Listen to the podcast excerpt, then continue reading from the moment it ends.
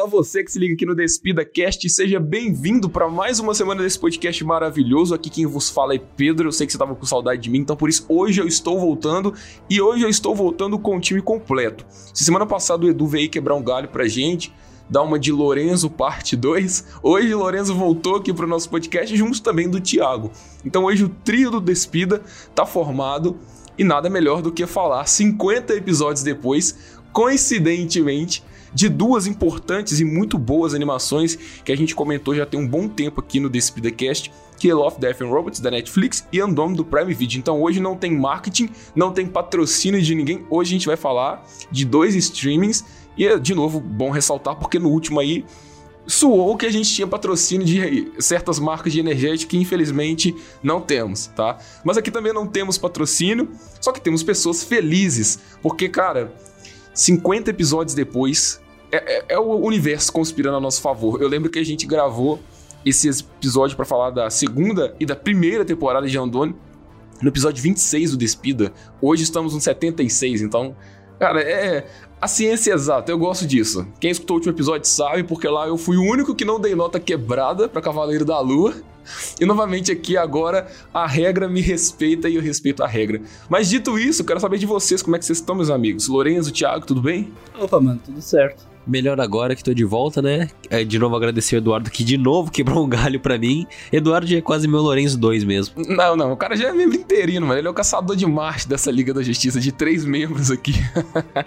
Aparece de vez em quando. O cara fica lá no, no bate-computador lá da torre de vigilância, e aí quando precisa dele no campo, ele dá um help aqui. É, o cara, a gente já falou, né? O cara tá. Já, a gente já resolveu aí com ele com o Pix, ele já é realmente o cara que vai aparecer aqui sempre que a gente precisar, né? É, acostumem-se, E é sempre muito divertido quando ele vem.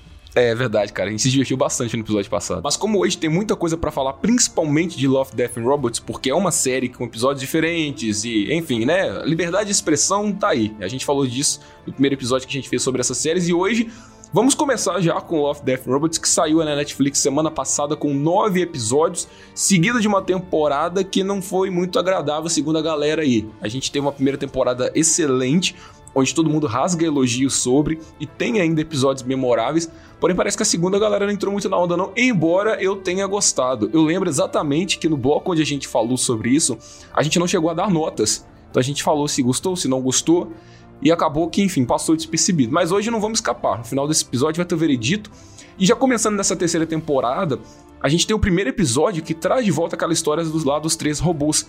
E chega depois de uma era apocalipse e agora eles fazem um tour pelo mundo depois que a humanidade se fudeu. É basicamente isso. Então, se tratando desse cenário pós-apocalipse, de extinção e de uma coisa que não tá tão longe de acontecer, Exterminador do Futuro manda um abraço aí pra vocês traz para alimentar aquele hype que a galera criou. Porque foi um episódio muito imponente.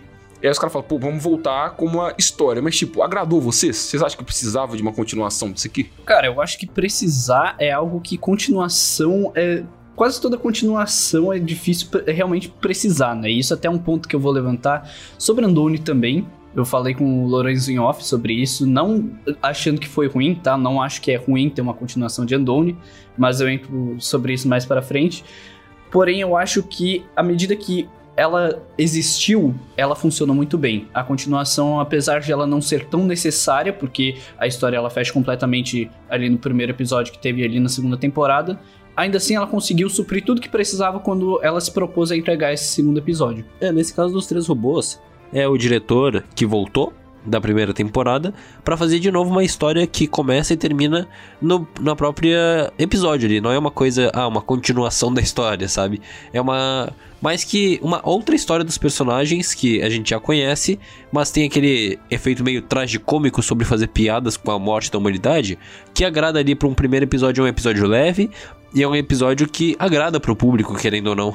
É, eu acho que bateu nostalgia porque foi um dos episódios mais aclamados da primeira temporada. E aí eu vejo, e por isso que eu perguntei vocês no quesito animação e de continuação, embora não seja necessariamente uma parte 2, porque é como se fosse a continuação da jornada que eles estavam. Então, vamos pensar que a gente teria, por exemplo, um filme de uma hora e meia. E aí ele pega esse filme, corta em uma parte de 10 minutos e aí depois joga outra de 10 minutos. Eu senti que foi isso. A gente vai falar mais sobre isso, que eu acho que é até um ponto muito interessante dessas animações como um todo, que muitas delas merecem um projeto não live action, mas no sentido de uma hora e meia de duração, como uma animação convencional tem, porque são coisas muito bonitas, graficamente falando, e histórias muito interessantes para ser contadas. E aqui também eu acho que pode ser isso. Então foi um episódio também que agora falando por mim, me agradou, e a gente tem sempre essa parada aí, né? Tipo, o que pode acontecer se realmente houver a revolução das máquinas? Então fica ligado aí, galera. Você achando que a sua Alexa não vai um dia te estripar enquanto você dorme? fica é, a Skynet tá aí, né, mano? e o mais interessante também desse episódio dos robôs é que eles têm muitas personalidades um pouco humanas, então é fácil de, apesar deles estarem ah, jogando na nossa cara que a gente causou a nossa própria destruição, são três robôs que têm uma personalidade identificável para quem tá assistindo. É muito fácil você se identificar com a personalidade deles em algum momento, sei lá, que eles estão zoando os próprios erros da humanidade. Sim, cara, tem até uma piada com o Xbox ali que eu rachei de rir. Eu falei, cara, muito bom. Eles são robôs, aí aquela robô é que é meio que um triângulo, né? É, faz uma piada ali relacionada a coisas de caixa. E, cara, é excelente. O timing humorístico é muito bom. E a gente vê isso na definição dos personagens. Se vocês pegam o visual deles, tem um cara que é mais magrelo, meio esguio, como se fosse um Woody, que ele é meio não convencional. Tem o baixinho ali que faz as piadinhas e ela que talvez é um pouco mais culta. São traços humanos em robôs, e isso reflete no conceito do episódio que são robôs criados por humanos, porém, eles evoluíram depois que os humanos foram extintos. Então, o traço humano, o traço da criação, existe nesses robôs. Então, cara, perfeito. Eu não, eu tô apaixonado por essa temporada, tá? Eu não vou me exaltar muito, não, porque eu quero chegar no meu episódio favorito, mas é, sem palavras, cara, excelente. Mas como eu tô muito ansioso para falar do meu episódio favorito, eu quero seguir na ordem dos episódios que foram lançados, até porque a galera que assistiu vai acompanhar com a gente pela ordem dos episódios. Então, para não destoar muito, já quero chegar no meu preferido de cara, porque não dá para deixar pro final, que é o Viagem Ruim. Aquele episódio onde nós temos lá aquele navio sombrio e do nada aparece um caranguejo gigante que come os caras. E aí existe um dilema muito legal diante de uma premissa tão talvez superficial que esse caranguejo agora faz parte desse barco, ele está meio que de aprisionado lá embaixo, embora ele possa matar todo mundo a hora que quiser. Só que ele faz uma barganha com o capitão do navio e do barco e ele pede para que ele seja levado a uma ilha. Só que isso põe em jogo uma discussão ideológica e até um pouco egoísta por parte da tripulação, que é tipo, olha, a gente pega o caminho mais curto e deixa ele lá, ou a gente pega um caminho mais longo e sacrifica pessoas ao longo dessa viagem para não sacrificar a galera da ilha que ele quer ficar, entendeu? Cara, não, eu tô apaixonado por esse episódio, começando pela dublagem e pelo visual, que eu não preciso falar nada, né? E aí, a parada que eu falei na segunda temporada, sobre o debate ideológico, de crítica social que houve muito presente na unidade da segunda, tá representado aqui de uma outra forma na questão do questionamento. Então, tipo, a sua vida vale mais que a dos outros? E aí, tipo, tem um plot twist que eu não quero entrar muito em detalhes, né? Porque o episódio tem 20 minutinhos, então talvez seria um spoiler para quem não, ainda não assistiu. Mas que é sensacional, velho. Sensacional. O cara, dublado pelo Batman, só podia ter o preparo do Batman. é, o cara realmente, ele, ele começa a ter umas ideias ali, cara, que tu vai pensando, tu fala, não é possível que ele tinha premeditado isso. Ele improvisou, porque não tem como. O cara realmente estava muito à frente de todo mundo o tempo todo. E a melhor parte desse capítulo capitão é que ele tinha realmente. Ele tem a ideia do que ele tinha que fazer para salvar outras pessoas. E ele estava centrado nessa ideia do início ao fim do episódio. Desde, desde o primeiro momento que ele tem esse plano, ele segue em frente com ele. Ele não tem nenhum momento que ele se questiona.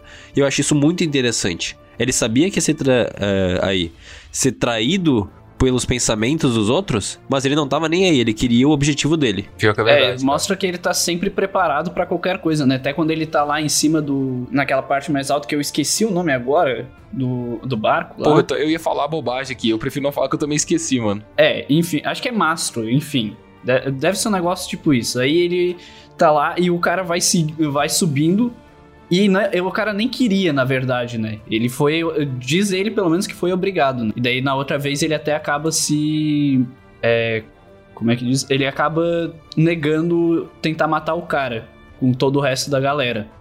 Que não adianta cara, muito, né, aquela né, cena ali é muito. É, mas aquela cena ali mostra como o cara tá sempre muito à frente de todo mundo. E provavelmente porque ele já era um capitão muito experiente, né, velho? Então... É, justamente o meu ponto. Você navegando em águas perigosas como desse cenário que apresentaram pra gente com pessoas diferentes, é, é uma coisa que eu acho que tinha até em Piratas do Caribe, essa questão do conflito de ideias entre o capitão entre os tripulantes daquele barco, daquele navio, enfim. E aí, pô, o cara vivido e ele tem uma aparência já de mais velho, né, de experiente mesmo, o cara sabia que isso podia dar merda, como no caso, espera ele dormir para matar ele, pô sabe? Não que seja uma jogada óbvia da animação, mas para um cara que tá acostumado com aquele tipo de coisa, o cara se prepara para isso, sabe? Então são sacadas muito legais, porque de todos os episódios que nós vamos falar aqui, acredito que esse, embora tenha um tempo de duração parecido com outros, foi o que mais durou para mim, porque eu estava mais entretido com a proposta do negócio. Não só pelo visual, que é sensacional, a gente precisa nem falar, mas eu gostei tanto disso, cara, que eu falei, meu Deus, eu preciso ver um filme de uma hora e meia sobre isso, sobre esse universo. É uma história cheia de reviravoltas também, porque tem alguns momentos que a gente não sabe. Ele faz aquela votação, por exemplo, com as com as, os papéis lá, e ao mesmo tempo a gente não sabe o que a gente, telespectador, não sabe o que cada um votou, mas o capitão deixa claro que ele sabia e que ele alterou as cédulas para ninguém saber. Eu acho isso fantástico, sabe? É uma parte do. Mostra também como ele era experiente para lidar com outras pessoas e, como eu disse antes, ele não tava nem aí pro que eles pensavam, que ele ia fazer o que ele pensava. Pois é, mas vocês perceberam aqui que por enquanto a gente não tá entrando no quesito unidade, a gente não tá falando sobre o que essa temporada representa diferente da segunda, porque nesse bloco, diferente do que a gente fez sobre Love, Death Robot segunda temporada e Andone na primeira, não acho que não convém a gente ficar entrando em detalhes o porquê dessas animações estarem revolucionando o gênero, ou o subgênero, como preferirem, porque, de novo, é um assunto que a gente já pautou, só que hoje nós estamos acostumados, então por mais que a gente se surpreenda, como teve o último episódio que a gente chegar nele ainda, onde a gente surpreendeu com o nível de qualidade de animação, mas não é uma coisa que, tipo, nossa, vai revolucionar, porque a gente tá vendo isso com mais frequência. Assim como a rotoscopia lá em Andon. Então são coisas que já estão bem estabelecidas e agora é a hora de contar as histórias. Saca? Porque eu até revi, antes de assistir essa temporada de novo, o meu episódio favorito da segunda, que é aquele do gigante na praia, vocês devem lembrar disso. E, pô, a qualidade da animação ali é sensacional, não tem como, cara. E eu fico até um preocupado um pouco com isso. E é uma, um questionamento que eu quero puxar pro fim desse episódio, que vai gerar um debate legalzinho, de até que ponto as animações estão sendo animações. Porque por vários episódios eu senti que aquilo estava sendo animado, mas ao mesmo tempo live action. Principalmente no episódio do Fazendeiro. Então eu pensei, mas o que, que é animação? É, velho, o que, que é. Não, mas gente ainda consegue, mano, porque tem uma pegada um pouco mais infantil. Mas aqui eu fiquei, mas será que isso é animação mesmo, mano? Tipo assim, não deram uma finalização, uma pós-produção e uma gravação com pessoas humanas, tá ligado? Mas tem um episódio, e é o terceiro episódio, e aí eu já fiquei um pouco meio cabucado com isso, porque, confesso para vocês, eu gosto muito de Star Trek, eu gosto muito de Star Wars, mas coisas espaciais não é a minha vibe. Eu já deixei bem claro aqui quando a gente falou de Marvel, que eu gosto muito do lado urbano da Marvel. Eu amo Batman porque é um personagem urbano. Não gostou de Duna, né? Então a é, gente já sabe. É, é, tá, mas isso aí, né, velho? É porque, enfim, né? Não vou entrar em detalhes. Né? ano novo, vida nova. Vamos esquecer de Duna. Mas esse episódio, o mesmo pulso da máquina, onde a gente vê aquela astronauta naquele planeta perdido e ela começa a delirar naquele mundo psicodélico, me tirou, cara. Eu não curti não curti mesmo. Eu sei que tem um significado ali, tá? Como todo episódio aqui do Love, Death Robots tem uma crítica, tem um significado, tem uma moral, melhor dizendo. Mas esse aqui não deu para mim, sabe? Eu achei muito surtado e no final eu fiquei sem entender nada. Eu falei, tá, mas e aí? É, eu só não gostei muito de, do desfecho, mas a, a, ideia original ali, o princípio eu achei da hora. Eu só não entendi, tipo, realmente para onde queriam levar. Porque o desfecho realmente fiquei sem entender o, o que, que era o negócio, por que queria que ela se juntasse lá. Não vou dar muito spoiler, entrar em muito detalhe, mas sei lá, senti que o final foi só tipo, vamos finalizar, sabe? É, eu acho que esse episódio, ele é o, o pior da temporada por. Porque além dele ser. Ah, é de graça assim, Lourenço? Não, é, não, não que ele seja ruim, mas eu acho que ele é. Ele é o que, tipo, a gente tem todos são curtas, todos os episódios são curtos, e esse é o que mais é cansativo de assistir. Porque, apesar de ser uma história, ele tem uma história interessante, uma ideia interessante, eu acho que a execução da história é muito cansativa, muito parada, só ela caminhando aquele tempo inteiro e tendo. delirando na cabeça, mas em nenhum momento fica pensando, ah, o que vai acontecer com ela. Acho que é o episódio que ele tem ali um traço 2D, falando de animações que acaba sendo bem assertivo, na minha opinião. Ele tem um visual bonito, porém, ele parece que a história não funciona, sabe? Parece que em nenhum momento a história engata para pegar o público e surpreender em algum momento. Ela começa de um jeito muito diferente que a gente pensa, pô, vai acontecer um desastre, é uma missão de exploração e agora ela vai ter que se virar, mas aí começa a ficar uma parada muito louca. É a questão do psicodélio. Toda temporada tem um episódio assim, é, e que aí me tira. Eu não consigo gostar, sabe? Eu tento entender a mensagem, embora eu não consiga, e aí podem me chamar de burro, enfim. É, eu não sou onipotente, onipresente, cara. Eu, algumas coisas eu deixo passar, infelizmente. E aqui eu posso ter deixado passar, mas eu acho que mesmo eu tendo entendido o significado da parada, não foi um episódio que me levou até o fim. E é um episódio grande em relação aos outros, porque ele tem 17 minutos. Então a gente vê aí que. É, pô, eu acho que mais a proposta dele é o visual do que qualquer outra coisa, né? Mas você acha, mano, que o visual, tipo assim. É, tipo, ele é um visual diferente dos outros.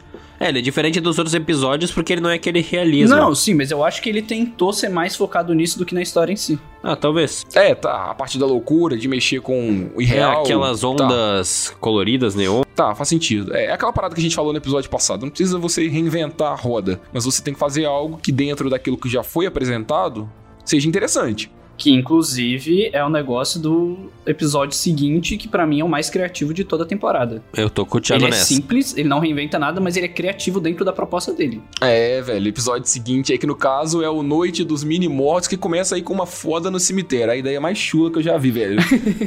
a galera simplesmente acende uma lâmpada na cabeça e fala: amor, vamos transar no cemitério? E boa. E dali começa o apocalipse zumbi, tipo, uma parada totalmente que você não espera. Eu não tava esperando sair um monte de zumbi dali. Só que aquilo. Não, cara. Eu não tava esperando nem ver um sexo no cemitério no, no início do episódio, né? É, a galera vai falar assim: ah, Pedro, mas tipo, no cemitério, zumbi, né? Faz sentido. Tudo bem, eu concordo, tá? Concordo. Mas eu não esperava que daquela ocasião iria desencadear uma horda zumbi no mundo todo a ponto do planeta virar um peido no universo. E aí, fica, cara... fica o aviso aí pra galerinha aí, galera mais jovem aí, não vão fazer esse tipo de coisa no cemitério, vai que vocês desencadeiem isso aí também, hein? A não ser que vocês sejam emos, aí tá liberado. é, emo daí só, só libera outras coisas. Meu Deus mas... do céu. mas, mas, de novo, cara, essa animação tem uma parada muito legal que ela. Eu não sei como foi feita a produção dela, mas eu tenho a leve impressão, quando eu assisto, de que tem coisas de stop motion ali. E é uma animação que faltava durante muito tempo, porque hoje, como a gente falou da Disney há pouco tempo, no episódio de Red, Cresceu uma Fera, nós já temos a figura dos personagens pré-estabelecidas, visualmente falando. Você pega um filme aí da Disney e um da Pixar, você vê que existe uma identidade mas essa identidade está mais na história do que no design dos personagens. Eu não sei que, não sei se foi o Lorenzo ou foi você, Thiago, que discordou dos traços da Disney e da Pixar, falou que era totalmente diferente. A gente discutiu isso. Foi, Lorenzo. Eu falei é, que eu, parecia eu muito. Que, não, eu acho que eles têm. A Pixar consegue ter uma identidade melhor nos seus traços do que a Disney. Ah, é. E aí o Thiago falamos que não veio muita. Realmente eu não vejo diferença. Mas aqui tem uma diferença gritante e é uma história pequena, literalmente em tempo de duração e em personagens. Os personagens parecem todos feitos em miniatura. E ali você vê, né, que uma simples história de uma invasão zumbi, de um ataque zumbi, gera consequências a gente tem, globais. A gente tem sim, os sim, monges mano, do. Sim. Tem que falar aqui, tenho que dar uma cornetada, né? Porque se não der cornetada, não sou eu sobre que os monges do Tibete deram porrada em todos os zumbis, nenhum deles morreu para zumbi, enquanto os monges de Karmataj morreram todos ali numa, num genocídio. Só tem que destacar isso aqui. Tá, mas aí tu tá comparando uma feiticeira do multiverso com, com zumbi, Mas são monges magos, são monges magos lá. Aqui a gente tá falando de monges que são monges normais, tá? Eles só saíram na porrada com zumbi e tão vivos. Não, mano, mas aí não, mano. Aí o cara, não, aí o cara foi esses, longe. Não, eu tô dizendo que esse, eu tô dizendo que esses monges aqui iam descer a porrada na Wanda, é isso que eu tô dizendo. Caramba, cara. Monge versus zumbi. É um bom filme, hein? Inclusive tem Batman vs ET aí, novo filme aí que a Warner não anunciou, mas Tic Tac anunciou. E eu queria fazer um grande parêntese aqui, porque já que a gente tá falando de animação e estilos de animação diferentes, se você ainda que tá nos ouvindo não conferiu o Tic Tac, e um outro parêntese: esse episódio não está sendo patrocinado pelo Disney Plus, fecha o parênteses. Confira Tic Teco porque tá muito divertido e tá muito inventivo visualmente. Não é simplesmente uma animação convencional. Ela brinca e ela faz muita paródia, principalmente com o amor da minha vida, Sonic Feio. Eu achei que eu não precisava ter o Sonic Feio até me darem o Sonic Feio. E aí, cara, eu sou fã do Sonic Feio. Muito bom. Tá? Sonic feio melhor que Sonic 2, tá? Sim, velho. Mas fechando esse parênteses aí, voltando agora pro episódio em questão, é um episódio culto, onde as pessoas também são retratadas de forma pequena, às vezes até para mostrar a insignificância da gente perante esse universo, e isso agora é uma conclusão que eu estou tirando do rabo, tá? Não sei se for Não, fato. É, é, realmente isso, cara. Eu também entendi a mesma coisa. É, eu sinto a mesma coisa vendo o episódio, cara. É, e a gente não combinou isso aqui, tá, galera? Eu tô falando agora porque realmente foi uma impressão que eu tive, porque toda a estrutura dessa animação é pequena. Então as pessoas são pequenas, os lugares são pequenos, os mísseis são pequenos, os efeitos de explosão, etc., são pequenos. E aí, quando você chega no final do episódio, que tem o próprio planeta Terra né, não vou colocar a palavra suicídio, mas tipo, ah, não tem mais opção, mano, ativa as bombas aí, fode com esse planeta. E aí você vai vendo a dimensão que esse planeta tem na nossa galáxia e vê que não é nada, aí você fala, pô, é um peido pra galáxia, tá ligado? E aí é uma crítica, e é fofo, e é simples. Eu gosto da simplicidade, nem sempre você precisa fazer uma coisa louca É aquilo pra de ficar bom. menos é mais, né, cara? É, É, como a própria é sinopse mais. diz, esse é o apocalipse mais fofo que você vai ver na vida. Porque é uma historinha, é bonitinho de ver os personagens pequenos, as vozes bem finas do presidente dizendo, ah, que eu vou fuder essa porra toda aqui com uma voz de Alvin e os esquilos. É muito engraçado de assistir esse episódio. E até aquela cena que vai tirando o zoom pra ir pra galáxia e mostrar a explosão, a pessoa pensa, não, aqui vai ser uma explosão que, se eles forem até a galáxia, é que eles querem explodir a galáxia. E daí sai só o peidinho. É uma coisa muito engraçada. E ele me lembrou muito um episódio da primeira temporada, onde tem miniaturas vivendo dentro de uma geladeira de um casal. E daí, por- porque esses dois são de minia- miniaturas também, né? Apesar de se um ser mais stop motion, outro ser mais animação de traço mesmo. E acaba tendo essa diferença, mas eles me lembram muito porque os dois tratam desse espaço pequeno. E eu adorei os dois. Eu sou muito fã de- da, aí do Apocalipse dos Mini-Mortos. Ah, o Lorenzo já tá prevendo as coisas pro futuro aí, ó. Pergunte ao Lorenzo qual uma forma boa de morrer. Apocalipse zumbi. O cara adoraria ser mordido pro zumbi. Mas tem um outro episódio que vem logo em sequência que eleva essa ideia de loucura, que é o Matança em Grupo. Aquele episódio onde nós temos os caras ali meio Rambo, meio Sylvester Stallone, matando um urso totalmente modificado em sua genética com adamante, mas aquilo ali é o quê? O Wolverine, é o urso Wolverine, velho. É um texugo do mel. O Urso Wolverine, cara, e que episódio foda. Pra quem gosta de uma boa ação, de uma parada gore, com violência extrema, velho, é esse episódio é pra essa pessoa. E eu, às vezes, sou essa pessoa. Pedro, esse episódio, ele tem a pegada do que deveria ter sido Army of the Dead. Você acha, mano? Eu acho. E ele tem outra pegada também, Thiago, que é de mercenários, porque ele- a gente tem ali o grupo de soldados, né, que são todos os fodões ali, mas é muito engraçado de ver como eles têm um humor meio tragicômico envolvendo eles, de tipo, ah, o cara morre, daí tem uma piada com essa morte deles, ou eles têm piadas envolvendo os locais que eles estão, tipo que o cara que salva eles na primeira cena chega fumando maconha, por exemplo. Então ele tem uma pegada de mercenários. E eu gosto muito disso. Tem, cara, até mesmo a bandana na cabeça lá me remete muito aos personagens de mercenários. E é uma parada frenética, porque eles estão em uma missão e aí quando eles descobrem, tipo, existe um urso cibernético ali que foi criado pela CIA. Tá, o cara tá matando todo mundo e não tem o que pare aquele urso. E aí você tem baixas e as mortes mais loucas, tipo, e diferentes, que eu acho que Invincible até poderia fazer na segunda temporada, porque é muito brutal. Só que ao mesmo tempo que é brutal, você não tem o tempo de sentir que aqueles caras são importantes, porque a galera tá ali se divertindo. Os caras são é, literalmente os heterotop, os caras musculosos, com a camisinha apertadinha ali, e com a Ah, mas arma eu acho mão. que não se propunha isso, né? Acho que era só Não, não, ser, de tipo, forma nenhuma. ação mesmo. De forma nenhuma. Então não é algo ruim. Mas até bem que tu falou aí, Pedro, a importância, cara, de quando você tá fazendo um projeto desse, você aí que é cientista da CIA, que eu tenho certeza que tá nos ouvindo agora, se você fizer um urso gigante, faz um botão de autodestruição nele, não faz um negócio invencível, porque senão Mas pode dar fizeram, merda. mano. O olho, o olho é o botão de autodestruição, não é não? Não. Se eles tivessem acertado no olho, cara, talvez não teria dado essa merda toda. Porque o olho explode no final, velho. Então eu entendi que era a válvula de escape ali pros caras conseguirem ter uma vantagem contra o urso. Pedro, não sei se tu assistia Phineas e Ferb quando era criança, mas todas as invenções do Doofenshmirtz tinha um botão de autodestruição. Era isso que faltava, pô. Tu aperta um botão e explode. Agora vocês me ganharam no argumento, tá? É isso aí, mano. Tem que ter o botão de autodestruição, velho. Isso é clássico. A Estrela da Morte tinha ali dentro. Se bem que foi uma falha projetada, né? É. Pessoa de fora, mas aqui. É tipo isso, cara. Duas vezes. Duas vezes. Mas que animação boa, cara. Eu curti, porque ela é curta, ela é, ela é maluca. E aí, quem quer um entretenimento hardcore mesmo, cara, é um ótimo episódio. Eu confesso que tá entre um dos meus preferidos. Nós vamos, né, citar os preferidos de vocês, porque eu já falei qual é o meu, né? Então, mas vamos passar pro próximo, que é o Enxame. E que, porra, aí eu vou ter que dar uma de Lourenço agora. Eu- Pra mim é o pior episódio da temporada. Ele é ruim. Ele é ruim também, cara. Ele é. É um episódio bonito, cara. Mas não tem sentido nenhum, não faz sentido nenhum. Aí eu começo com um cientista lá, falei, pô, beleza, Wakanda pra sempre, ok, vambora. Cara, pra mim, assim, esse episódio ele é bom até o momento que ele não é mais. Porque ele começa. Não, não, explica aí, explica isso, agora eu fiquei curioso. O que que seria é bom a partir do momento que não é mais? é porque até o momento ele tá numa certa linha, certo? Tipo, tem todo o diálogo lá de criar uma raça de escravos. E aí tem todo o debate moral. Aí, beleza, você tem tudo isso apresentado. Você fala, beleza, nossa, um debate moral. Você tem isso já durante durante toda a temporada e você tá lidando com raças diferentes e os humanos subjugando elas. Ok. Aí você começa a ver isso até que o um momento que do nada a doutora fala: Ah, tá bom, vou ajudar. Isso deixa de ser um problema e deixa de ser discutido. É, eu acho que o episódio fica pior depois disso, porque do nada ele começa a ser atacado e daí do nada a doutora tá lá conectada à rainha. É uma coisa que, sei lá, parece que é uma virada de chave muito rápida pra história que não te explica por que, que acontece aquilo, sabe?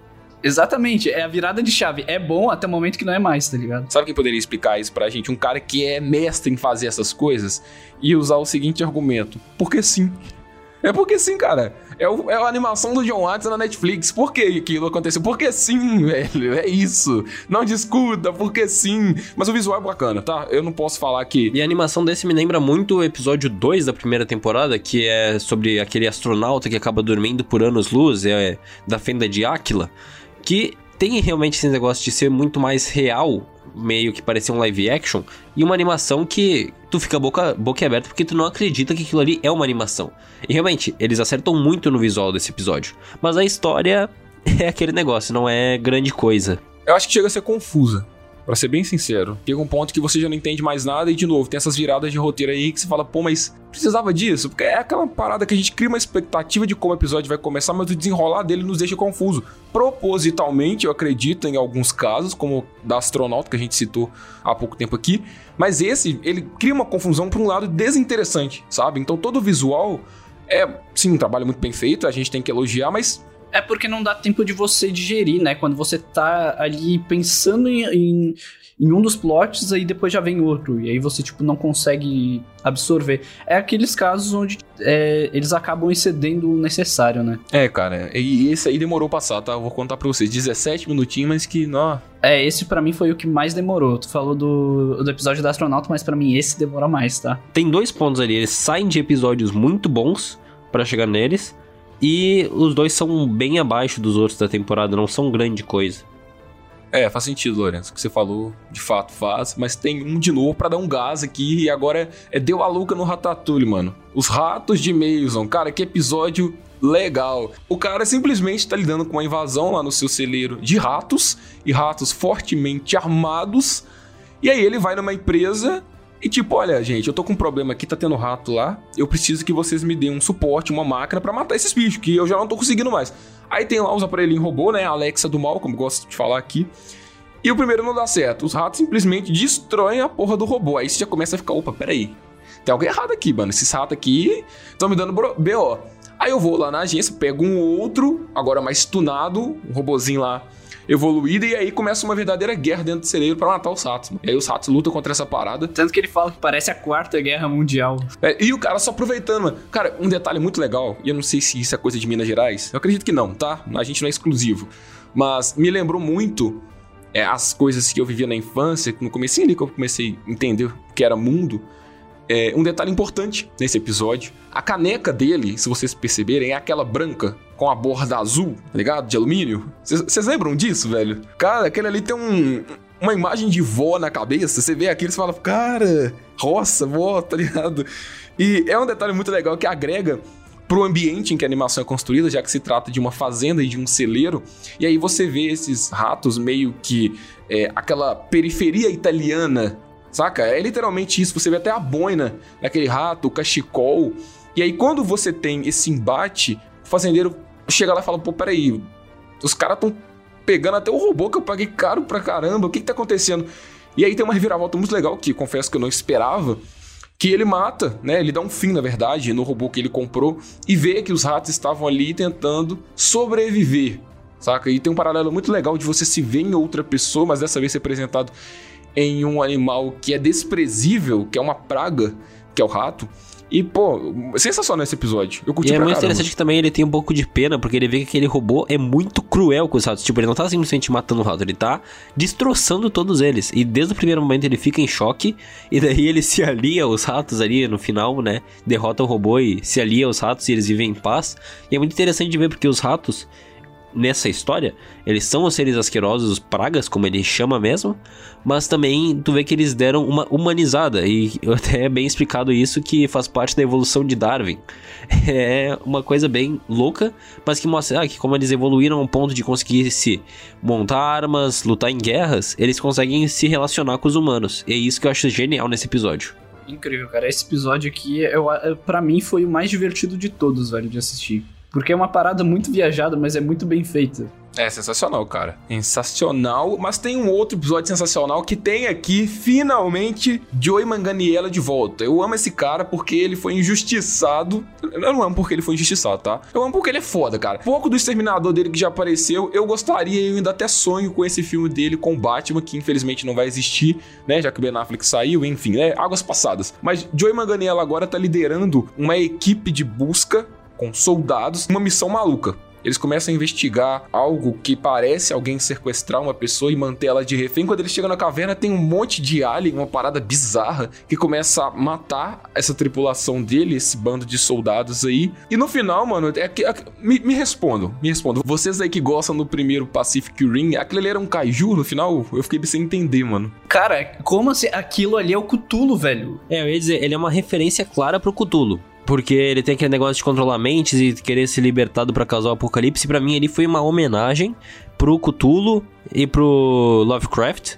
Porque realmente é, é uma representação diferente do personagem, mas é uma representação que com os mesmos ideais, assim, as mesmas ideias, o mesmo conceito do Cthulhu. Cara, mas eu achei um episódio meio confuso no final, porque, tipo, no final, tá, eu entendi mais ou menos, porque quando ele começa a torturar a mente das pessoas, é, eu entendi que aquela tortura provinha do contato visual. Porque no final, a mina, que a única que sobrou de sobrevivente, arranca os olhos. E os ouvidos também. Os ouvidos eu não reparei, velho, sério? Sim, as orelhas, no caso. Sim, sim. O ouvido é interno.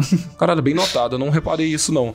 Mas foi a forma que eu achei de ela não se subjugar àquela criatura, a ela não ser dominada por aquilo. Mas ao mesmo tempo, eu acredito que esse episódio tinha mais a apresentar, novamente, o visual. Porque a história, tipo, ela tem um entendimento, mas ela não leva a gente a especular que mais coisas aconteceram ou por que aquilo está acontecendo, sabe? Cara, é porque assim, eu, a, pra mim só o que faltou no episódio foi o John Maganiela lá falar um soco na tua boca que é um acidente, tá ligado?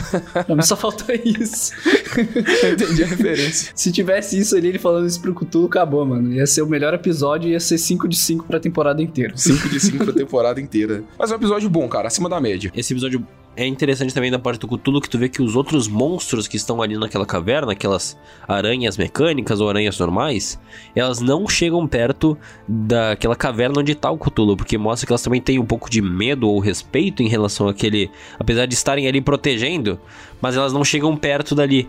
Então, a, apesar de estarem provavelmente sendo controladas por ele também, mostra que chega um ponto ali que só pessoas que não são parte daquela, daquela mecanismo de defesa que ele criou podem entrar ali. Eu acho isso genial também. Faz sentido. Mas falando de genialidade, agora a gente finaliza a temporada com, acho que o episódio mais comentado e eu acho que o mais propagado dessa temporada, que é o Fazendeiro, e que a tradução ou Fazendeiro não faz sentido nenhum pro que é apresentado no episódio, embora seja um episódio muito bom.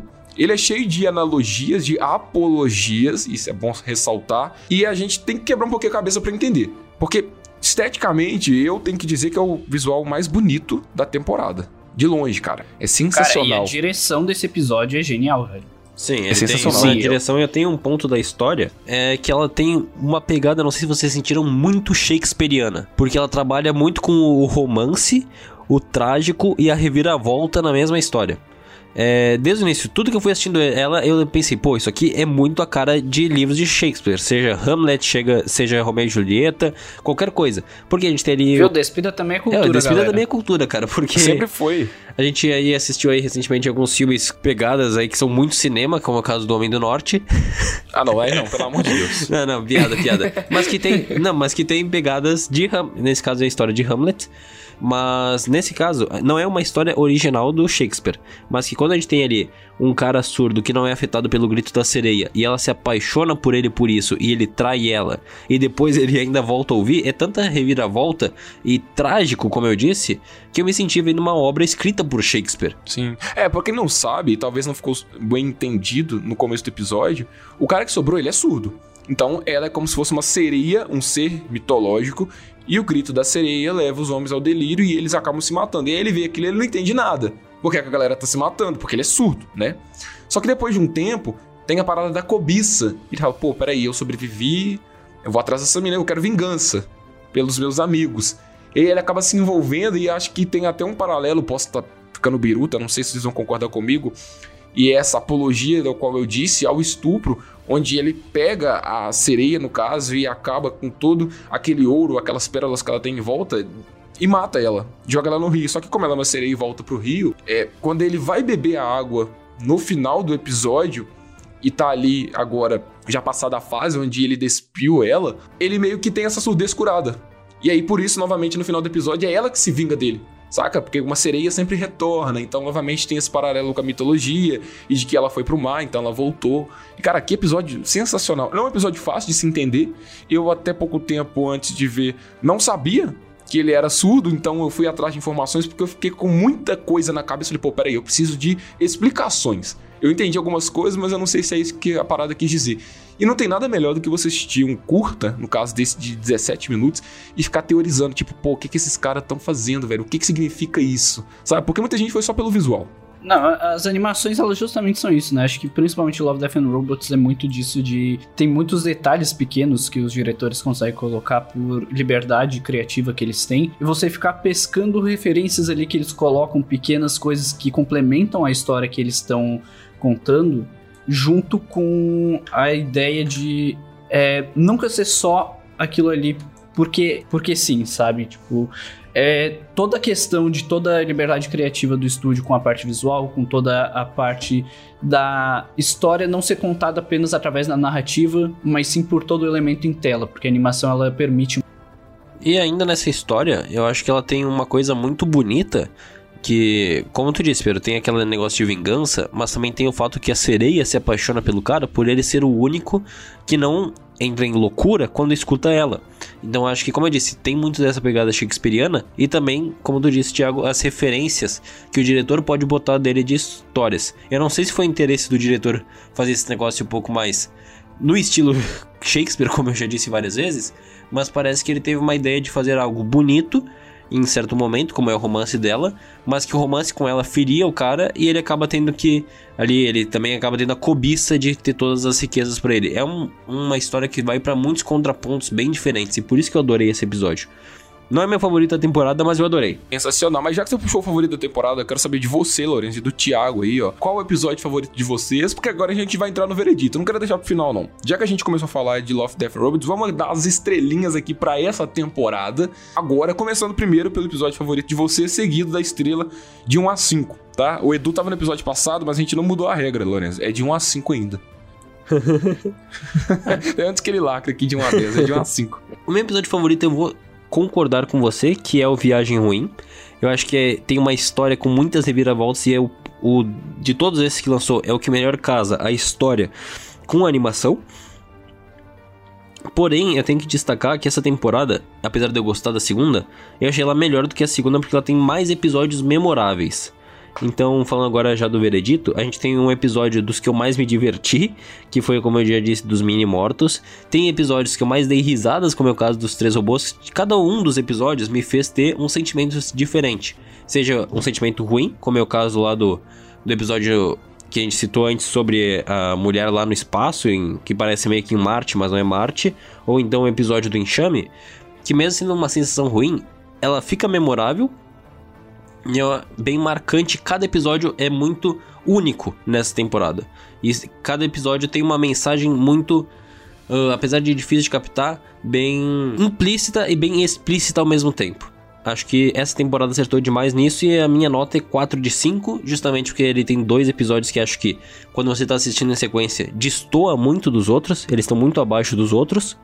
Porém, ainda acho que essa temporada foi superior à segunda. Não sei dizer sobre a primeira, que realmente faz muito tempo que assisti, mas minha nota é 4 de 5. E apesar de eu ter um episódio favorito, eu posso dizer que cada episódio me fez ter um sentimento diferente por ele, e cada um deles, tirando os dois que eu citei, tem um espaço já no meu coração aqui, porque realmente adorei essa temporada. De- é, é o que eu falo, tirando os dois episódios ali, todos são 5 de 5 pra mim, sem nenhum defeito. É, mas a temporada o saldo é 4 de 5, é isso? É isso, a temporada o saldo é 4 de 5 porque os dois episódios destoam demais pra É, nota boa. Tira uma estrelinha aí, mas tá. Faz sentido o que você falou, até porque a gente não falou tão bem desses episódios, já que acho que como unidade, eles talvez não funcionam tanto. Mas se a gente ignorar e pegar os outros isoladamente, a gente tem É, um se ignorar os positivo, outros mas, é todo 5 de 5, porque como eu disse, pra mim todos os episódios, tirando esses dois, foram 5 de 5. mas e o seu saldo, Thiago? É positivo também, que nem do Lourenço? Não é possível, né, cara? Cara, vou te dizer que sim, tá?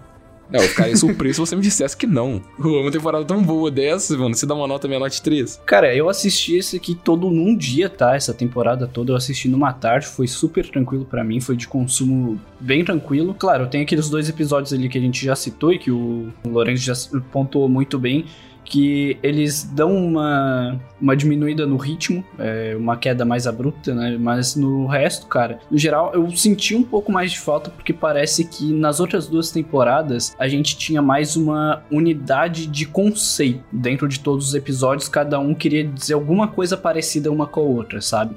Esse aqui eu não senti tanto isso, mas isso não é um defeito. Talvez até seja algo bom, porque você consegue abrir ainda mais possibilidades para os diretores poderem trabalhar da forma que eles quiserem, os roteiristas também. Então, pra mim, é, eu só tenho que pontuar aqui que os meus dois episódios favoritos, que eu não vou conseguir colocar um como melhor que todos esses dois pra mim estão empatados, que é o segundo episódio, da Viagem Ruim e o Noite dos Mini Mortos, que, cara, pra mim esses dois aí são imbatíveis, são facilmente os melhores em questão de roteiro, porque eu acho que a ideia deles são geniais. Menção honrosa ao Fazendeiro, que, a- como a gente bem pontuou aqui, a- é o mais falado e não é à toa, né? Ele tem. É genial em tudo que ele se propõe. Então, pra mim, é 4 de 5 também, porque eu acho que só esses dois episódios dão uma queda.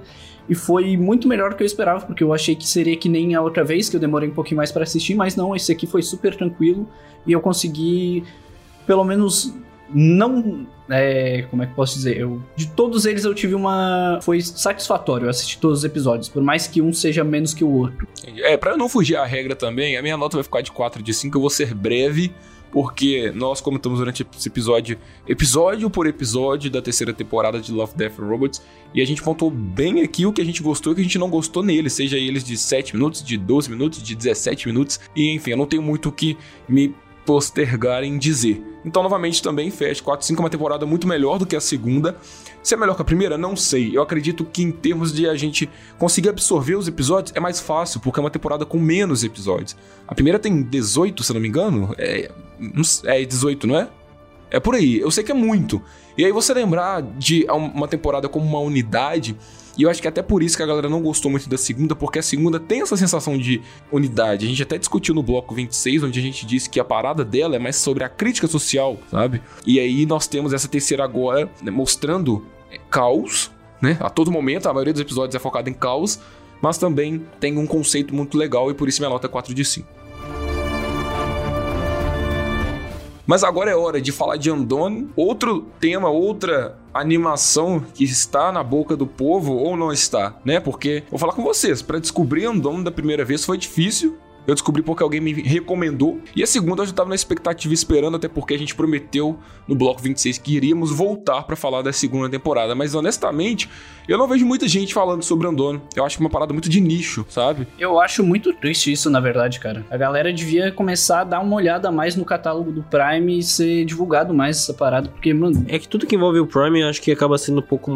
tendo menos alcance em geral, tirando algumas séries específicas, como é o caso de The Boys, mas mesmo Invincible, que foi. Não, é que Invincible eu ia falar, foi um sucesso, mas foi um sucesso no pessoal que é fã de herói. Ele não quebrou uma bolha, tipo The Boys conseguiu em alguns momentos.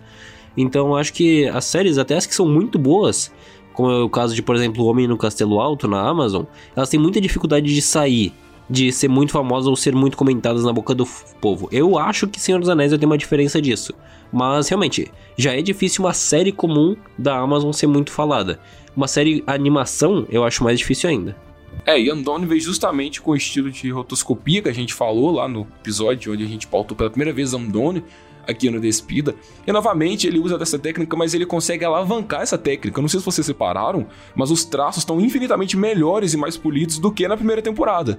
Não sei se foi só eu que vi isso, mas dá pra entender ali que agora você consegue absorver mais da atuação e é uma temporada que exige mais da atuação, embora não tenha um destaque muito grande pra alma E eu acho que isso é um ponto positivo da série, não porque ela é chata, mas é porque aqui existem outras histórias para ser contadas. E personagens que ficavam em segundo plano lá na primeira, aqui já são quase protagonistas, como a irmã dela, a Becca. Então é uma temporada que. É porque, na verdade, Pedro, o, a primeira temporada ela é sobre a alma, né? Sobre a alma e o pai dela, e a segunda temporada sobre a família dela.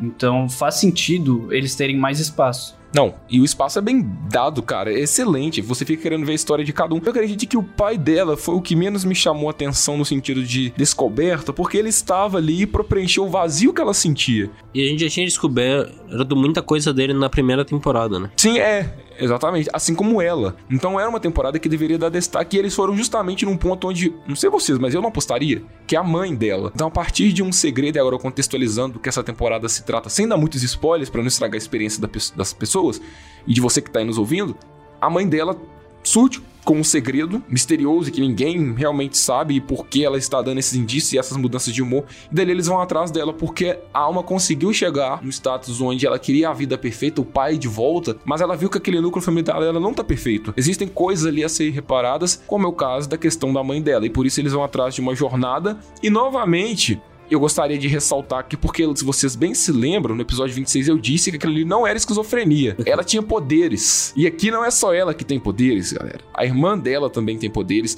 Cara, isso é um ponto que eu tava até comentando com o Lorenzo em off, tá? E aqui vou tá, até puxar um pouquinho. Que, cara, eu gostava da ideia de que finalizava na primeira temporada não tô achando ruim que teve a segunda, tá? Mas me tirou um pouquinho da experiência que eu tinha, que era uma parte que eu tinha gostado da primeira temporada se finalizasse ali, de não saber se ela realmente era esquizofrênica ou se ela realmente tinha poder. Eu acho que era um final aberto que funcionava muito bem. Porém, como a gente teve aqui, eu acho que, cara, foi feito com absoluta maestria tudo que apresentaram depois que já confirmaram que sim, ela tem poderes e tudo mais. E a família dela, ela vem de uma família que tem isso já, né? É, eu achava muito interessante, eu defendia que nem tu, que não precisava de uma segunda temporada, que era interessante saber ter esse impasse, se era poderes, esquizofrenia, alguma coisa do tipo. Mas também depois que lançou a segunda temporada, a, a, narrativa flui de uma maneira tão confortável de se assistir, a animação evoluiu tanto que eu ficaria muito triste se não tivesse assistido ela, sabe? Porque ela funciona. A primeira temporada já é muito boa e a segunda eleva o nível, porque ela tem um fluxo narrativo que, na minha opinião, flui mais fácil de se assistir, menos pesado de consumir do que a primeira temporada, em questão de tipo. É porque ela é menos duvidosa, cara. É menos duvidosa, é. Você não tem que ficar assistir um episódio parar para pensar um pouco sobre o que tu assistiu. Aqui não, tu consegue assistir a história e ela faz isso sem desrespeitar a primeira temporada, porque ela não afeta diretamente a linha do tempo da primeira temporada. Então é mais fácil de você abraçar ela e assistir ela de forma leve. E eu adorei isso, adorei o fluxo narrativo e como eu disse, a animação aqui tá fenomenal. Achei essa nessa ainda melhor do que na primeira. É, como você disse, Lourenço, eu acho meio desconfortável, realmente. As suas palavras são as minhas. É uma, anima uma animação, não, uma temporada mais gostosa de se assistir. Porque o ritmo dela é leve, embora tenha problemas sim, a gente sabe que a qualquer momento o final não pode ser feliz, mas nós temos conflitos de ideias com os personagens e isso faz a parada ficar um pouco mais sentimental. Então, quando a gente fala que ela é mais gostosa, mais leve de assistir, é porque ela não usa muitos conceitos que, como o Thiago disse, poderiam ser talvez considerados poderes ou esquizofrenia.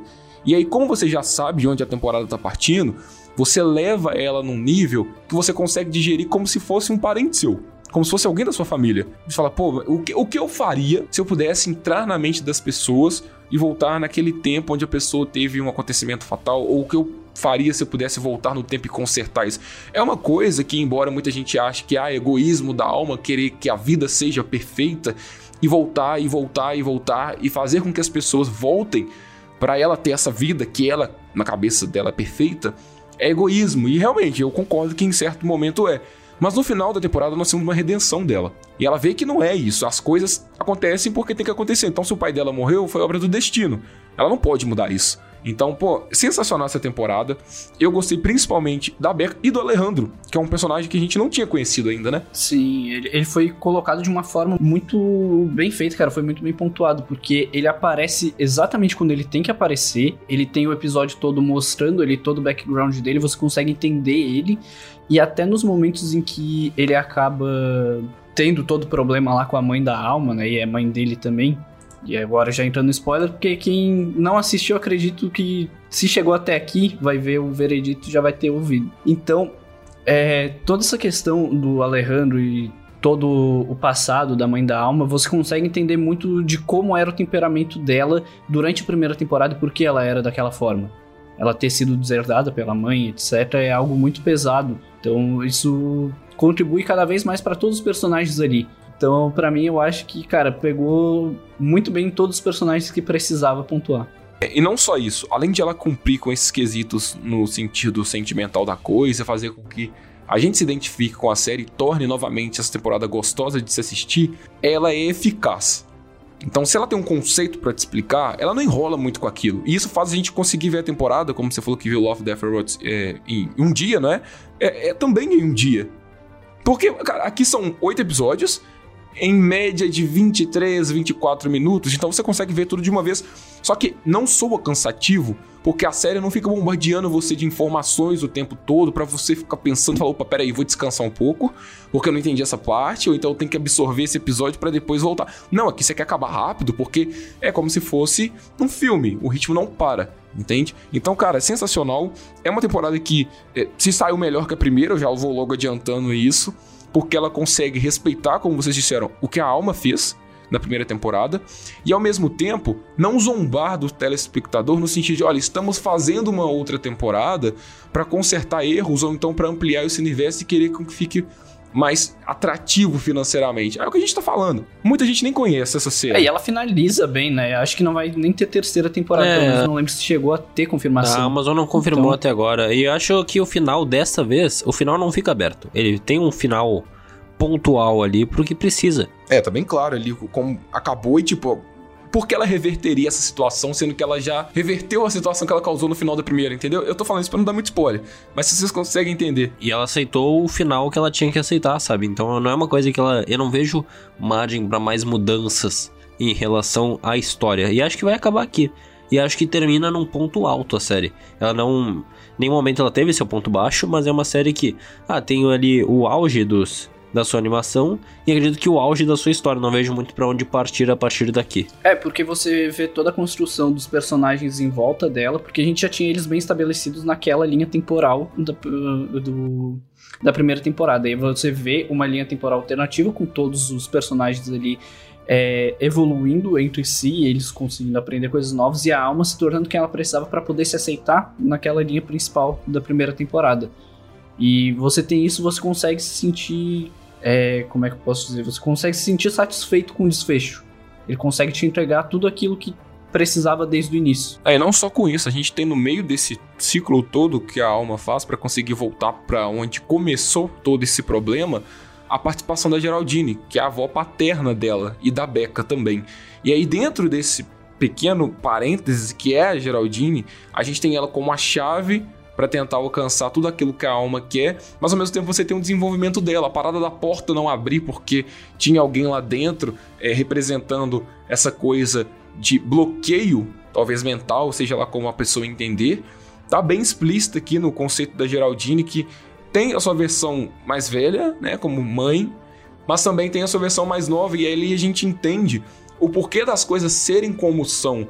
Tem um momento muito chato na série, não chato de se assistir, mas eu falo onde o pai da alma insiste em tentar reverter a situação da mãe dele ser separada dos pais dela, entende? E aquilo não dá certo, e ele começa a ficar prejudicado, e o, o espectro começa a não funcionar como funcionava, e a Becca fala, pai, para, tipo, não dá para fazer, independente do que você faça, o destino é esse, sabe? Mostra que tem que ser meio que aceitado por ela, que, tipo, ela não tinha culpa, e é uma cena muito bonita, toda essa parte envolvendo a cabeça da Geraldine.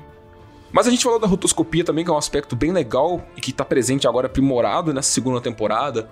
Só que eu vejo, e eu, uma coisa que eu puxei lá em Love, Death Robots no começo desse episódio, que talvez esse, a, a linha animação esteja cruzando a linha do realismo.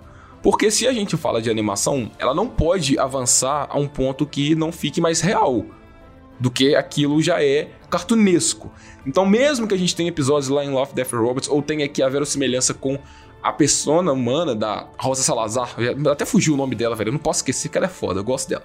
Até que ponto isso pode Porque vai chegar uma hora que essas animações vão evoluir, evoluir, evoluir, evoluir. E você fala, pô, peraí, aí já aparece um live action meio que mesclado com a animação, sabe? Não que isso me preocupe, eu gosto de ver essas coisas bonitas, como o episódio que eu disse lá do gigante na praia, onde, pô, tem até os poros do nariz dele, você consegue perceber isso claramente, como a Disney tá fazendo, onde em animações não só da Pixar, mas agora da Disney, a gente consegue ver a textura na roupa da personagem, como Encanto a gente viu isso, em Red e a Pixar trouxe à tona de novo.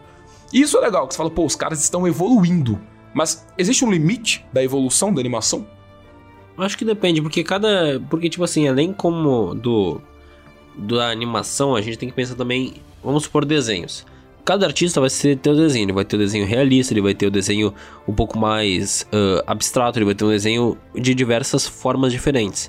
E a mesma coisa vai se aplicar quando ele trabalhar com uma animação, sabe? Então a gente vai ter algumas animações como é o caso lá dos stop motion, a gente vai ter animações um pouco 2D, animações realistas, ultra realistas, e acho que não existe um ponto de limite, justamente porque está dentro da criação do artista, está no, no talento do artista. Então, se ele consegue reproduzir uma coisa que possa ser realista, uh, vai ser ele mostrando a arte dele, do trabalho dele ali, que apesar de ser muito parecido, ah, poderia ser feito em live action, mas por exemplo, os efeitos especiais você não consegue fazer com com live action sem ter que gastar um monte. Então o cara consegue fazer com umas animações, consegue fazer uma história inteira que poderia ser feita em live action, poderia, mas ele fez isso da mente dele e do talento dele. Então eu acho isso fantástico. Cara, eu acho que é muito complicado falar sobre isso porque são coisas completamente diferentes, são animações que vão ter propostas diferentes, diretores com ideias diferentes. Então, eu acho que não existe uma barreira, até porque a gente teve aí recentemente, não sei se vocês chegaram a ver, inclusive, aquele, aquela cena no metrô feita na Unreal Engine 5, onde a galera tava até comentando se aquilo era fake, era uma pessoa que tinha gravado realmente no celular e depois e tinha falado que tinha feito, porque assim é quase indistinguível. Então nós temos motores gráficos que podem fazer isso e a Unreal Engine, para quem não sabe, não só serve para animações, como serve principalmente para jogos, mas ela pode ser usada para animações ou como modelos 3D e a gente tem a tecnologia evoluindo cada vez mais e a gente tem a presença de diversas técnicas aí de traçados de raios de luz, etc, que e sobre cabelos, mas ainda tem um ponto que eu acho que talvez demore mais um pouco, que é a coisa mais difícil para fazer para a gente poder saber distinguir a animação do resto da, das partes mais reais é a questão do olho humano. Na, no caso de Andone, isso é mais fácil porque a gente tem a rotoscopia porque está simulando ali. Então você consegue fazer de forma mais fiel. Agora, quando você está fazendo do zero animação e faz o movimento de um olho humano, é muito difícil você reproduzir cada traço e cada movimento que tem um olho humano, que é muito complexo. É uma das partes mais complexas que a gente tem. E eu acho que, novamente, é, depende muito da proposta, depende muito de tudo isso, e eu acho que não existe limite. Eu acho que quando a gente chegar no, na parte onde a gente não tem mais o que fazer, a gente vai inventar algo novo e vai conseguir superar aquilo. É, bem pontuais, mas a gente concorda então que tem, sim, seus projetos específicos para isso. E como você disse, Lourenço, é uma parada que eu não tinha pensado. Você usar de CGI, por exemplo, na cena lá do barco, no episódio da viagem, ficaria muito caro. Se você uhum. fazer isso em forma de animação, você pouparia orçamento e mesmo assim. Até o monstro, cara. É, não, principalmente o monstro. Eu consigo imaginar aquele monstro uh, sendo feito em live action por um estúdio pela própria Netflix. Ia ficar tenebroso um CGI daquele monstro pela Netflix. A famosa Netflix que fez aí o infame legado de Júpiter, cara. Que aquele, aquela é uma série que não sei por que foi cancelada. Aqui vai a minha insatisfação. Anos depois eu volto aqui no Despida para reclamar. E olha pra você ver, dessa vez eu tô achando injusto terem cancelado uma série com potencial tão grande, com visual tão bom, com atores tão bons. É a Netflix cancelando as coisas aí, normal, né? Mais um dia normal na casinha da Netflix. Aliás, The Boys tá chegando. Estamos ansiosos. Dia 3 de junho no Prime Video tem a terceira temporada de The Boys. E com certeza vai ter Despida Cast sobre quando a temporada for finalizada. Então, assim que a gente assistir tudo bonitinho, voltaremos aqui no Despida para trazer para vocês. Mas antes de acabar esse episódio, não me deixem esquecer de que eu não peguei a nota de vocês em estrelas de 1 a 5 de Andon, da segunda temporada de Andon. Gostaria de saber se vocês aí gabaritam Andon com 5 de 5 ou não. Tiago, quero começar com você, cara. Para mim, sim, pelo, por todos os motivos aqui que a gente já pontuou, de ela conseguir entregar tudo que precisava para essa temporada sem desrespeitar a temporada anterior, conseguir alavancar ela ainda mais e conseguir dar um desfecho que eu não esperava que ela teria um desfecho voltado para a primeira temporada, como teve ali da forma que eu não vou dar muitos detalhes aqui. Assistam porque a série é muito boa e vale realmente muito a pena assistir. Ela é bem curtinha, bem leve. Isso me ganhou demais e principalmente uma coisa que eu notei em alguns episódios que eu eu maratonei tudo, então talvez eu tenha perdido alguns dos detalhes a mais assim, mas eu peguei em alguns momentos em como a direção ela conseguiu ser muito sutil em partes que aqui talvez não vai fazer muita diferença para muita gente, mas existem movimentos com a câmera ou até mesmo de zooms, etc, para momentos importantes que para quem trabalha com edição, para quem mexe com esse tipo de coisa, sabe o quanto que isso faz diferença, principalmente para quando você está num diálogo importante, para quando você está numa linha narrativa que você precisa muito disso e Andoni tem bastante disso, a gente já tinha comentado na primeira temporada, e aqui consegue ser ainda melhor porque ele faz isso de uma forma que ele é sutil. E eu acho que a grandiosidade de uma boa edição, de uma, seja de uma série, filme, qualquer coisa, ela tá na sutileza. Você não precisa notar uma coisa mirabolante acontecendo ali com jogada de câmera, não sei o que. Não, se aquilo tá sendo sutil e te fazendo sentir o que precisa para o impacto daquela cena, tá sendo feito com perfeição. Então, para mim, é 5 de 5. 5 de 5 e pra você, Lorenzo? Eu vou ficar com o Thiago na nota de 5 de 5, porque como eu disse, a história ela é muito mais fluida, muito gostosa de assistir. Tem, é bem tranquilo assim, você não tem nenhuma dificuldade de entender a história. Diferente da primeira temporada, você não tem que uh, pesar muito a mente pensando sobre as coisas que acontecem. E apesar de eu adorar a primeira temporada, tá? Eu tô falando isso porque a segunda realmente me surpreendeu demais em relação a ela, porque ela muda um pouco seu estilo narrativo e ela evolui aquela animação que, como a gente já explicou aqui. Então minha nota final é 5 de 5, não vou me alongar mais. Adorei a personalidade de todos os personagens, principalmente da Alma, que já era muito carismática na primeira temporada, ficou ainda mais nessa segunda. Eu adoro quando ela faz aquelas caras e bocas dela em relação a tudo que acontece, é uma personagem bem expressiva. E principalmente a toda a história envolvendo a mãe dela, que e a Geraldine, que acho que são as duas que principal principal foco da temporada e que foi totalmente assertivo é, nisso. Novamente, também eu tenho que concordar com meus amigos, né? Minha nota 5 de 5. O que eu achei da temporada, eu já dei um pitaco aí no começo do tópico de Andon. Acredito que a temporada evoluiu, é melhor que a primeira, então de novo fecho com essa nota, mas aqui não vai só o meu veredito, mas vai o convite para você que está nos ouvindo até aqui de conhecer Andon, caso você não conheça e caso esteja se deparando com o assunto pela primeira vez, eu sei que não existem muitos programas aqui no Spotify, ou seja, em qualquer outro lugar onde você esteja nos ouvindo, sobre Andom, então vale a pena conferir porque é uma coisa bem diferente. Foge do convencional de ser animação e ao mesmo tempo trata de assuntos maduros de vivência cotidiana. Então, novamente, a gente fecha em concordância aqui novamente, né? Porque no episódio de Love, Death and Robots segunda temporada e de apresentação de Andoma, a gente também concordou no sentido de qualidade. Então são coisas boas que a gente veio falar aqui sobre o Prime Video e sobre a Netflix. É, olha aí, a gente não a gente não combinou, mas a gente deu as mesmas notas nas duas produções, hein?